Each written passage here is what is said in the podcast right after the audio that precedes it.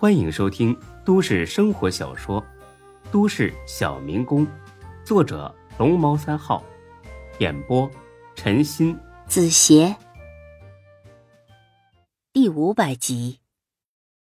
出了店，大飞拍了拍孙志的肩膀：“老弟啊，我不陪你了哦，先走一步。这么急啊？嘿嘿，安红宾馆等我。哎，他搁微信上催我好几回了。这骚娘们就是欠干。孙志真是无语。我的好大哥，这个女的不是什么省油的灯，色字头上一把刀，你最好离她远点。哎，别担心啊，我不是说过吗？只进入她的身体，不进入她的生活。嘿嘿嘿。我哎，算了，不说你了，你走吧。那我不送你了哦，记得明晚请我喝酒。见色忘义。孙志回到店里，才哥他们一群人呢都在，不是在忙，是在闲着，因为一桌客人都没有。对他们来说，闲着比忙着更难受。孙志那叫一个愁。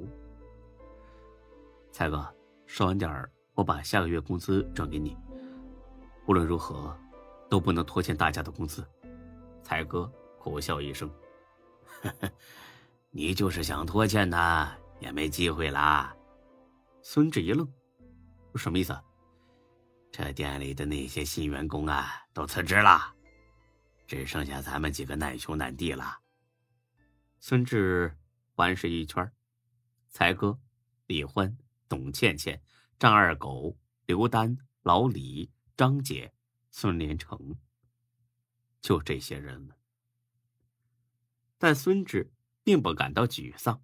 正所谓“疾风识劲草，板荡见忠臣”，只有在穷途末路的时候，才能看清楚哪些是自己人。这种沉淀，何尝不是一种进步？没什么，这样很好。我决定，除了日常工资之外，从现在开始，每年年底都会分给你们每个人总利润的百分之五做奖励。我要是赚一百，就分给你们五块；要是赚一百亿，就每人分给你们五亿。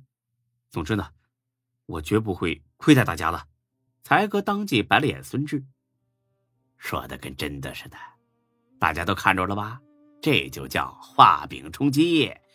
你要是真有一百亿，地球上还能撑得开你啊？行了，哎呀，没什么事儿，都回屋歇着去吧。啊，说不定晚上呢会有客人。啊喂，别走啊，我话还没说完呢。嗯，你慢慢说啊，没人有闲工夫听你扯淡。大家一哄而散，只剩下张姐没走。张姐，你还有事吗？张姐。点了点头，孙志，我想，我想辞职。辞职？对。孙志明白他为什么会这么说，就是怕给自己添负担而已。张姐，你不要想太多，我的资金呢很充足，绝对不成问题。啊，不瞒你说，我已经想到办法走出眼前的困境了，只不过这段时间比较忙，没来得及告诉你们。再给我几天时间，等我忙完手头上的事，就跟你们详细的说说。真的吗？当然呢，我怎么会骗你呢？那就好，那就好。我是觉得你太难了，赚不到钱不说，还要给这么多人开工资。嘿，不是跟你吹，这点小钱对我来说简直就是九牛一毛。哦，对了，我约了人谈事儿，先不跟你聊了啊。总之呢，你就踏踏实实的。在这里干，过几天呢，我一定给你们一个惊喜。好，好。出了店，孙振那叫一个郁闷。惊喜？哪里有惊喜啊？惊吓还差不多。一看时间，还早着呢，得找个地方打发一下时间。想起很久没到高勇那儿去了，孙志打了辆车，往工地上赶去。到了一看，不凑巧。高勇也不在，到外地出差了。只有华子在盯着。见孙志来了，华子笑着迎了过来：“嘿嘿，稀客稀客啊！这孙大总经理总算想起我们这些穷哥们来了啊！早吱一声啊，给你铺上红地毯，再弄俩美女当迎宾。因为彼此都很熟了，孙志呢也不跟他客气。你别挤兑我了，我早就不在暖水湾干了。哎，抽烟抽烟啊！我们呐都听说了，哎，你可真行啊！坤沙集团都留不住你。”你还想上哪儿干呢？哎呀，看来有句老话啊，说的是对的。啊，什么话呀？烂泥扶不上墙。哎，我操！这么久不见，华子，你就不能说点好听的呀？嘿嘿，开玩笑的吧。其实啊，我想说的是，金鳞起势池中物，一月风雨变化龙。哎呦，张嘴就拽文，你想考研呐？嘿嘿，这其实也不是我说的。高哥说的，他说你啊，迟早要成个大人物，所以趁现在我得好好巴结巴结你啊，省得到时候你真不认识这些穷哥们了。哎，你滚啊！再这么恶心我，我真走了。哎呀，你咋这不经逗呢？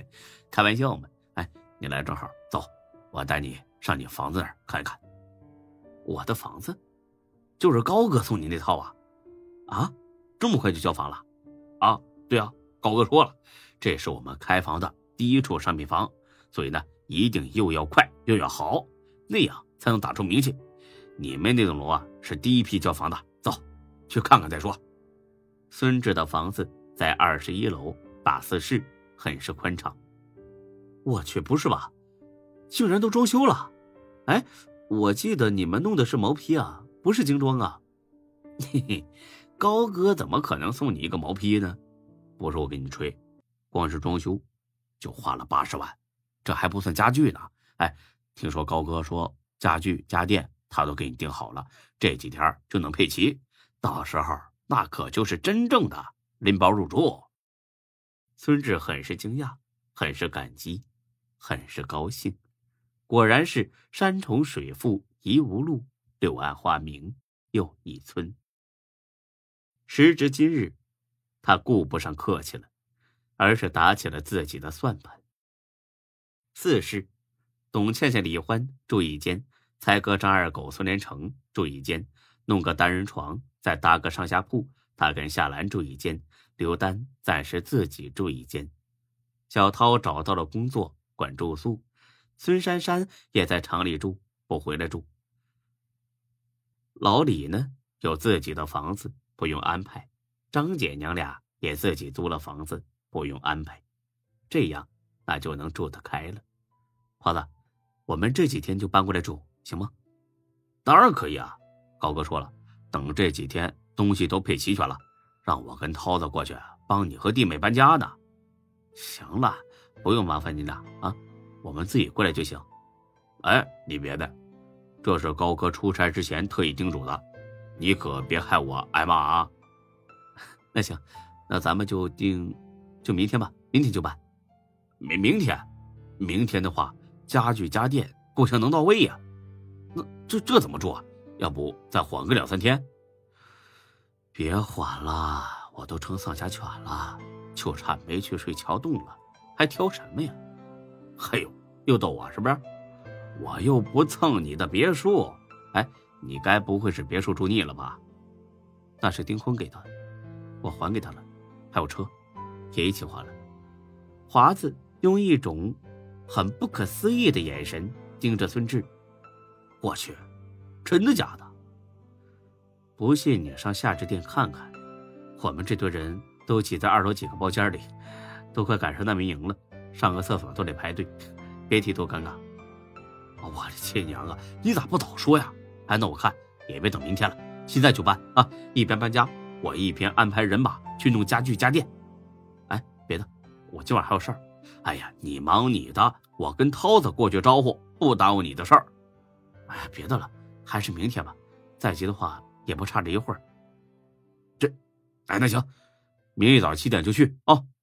哎，行。本集播讲完毕，谢谢您的收听，欢迎关注主播更多作品。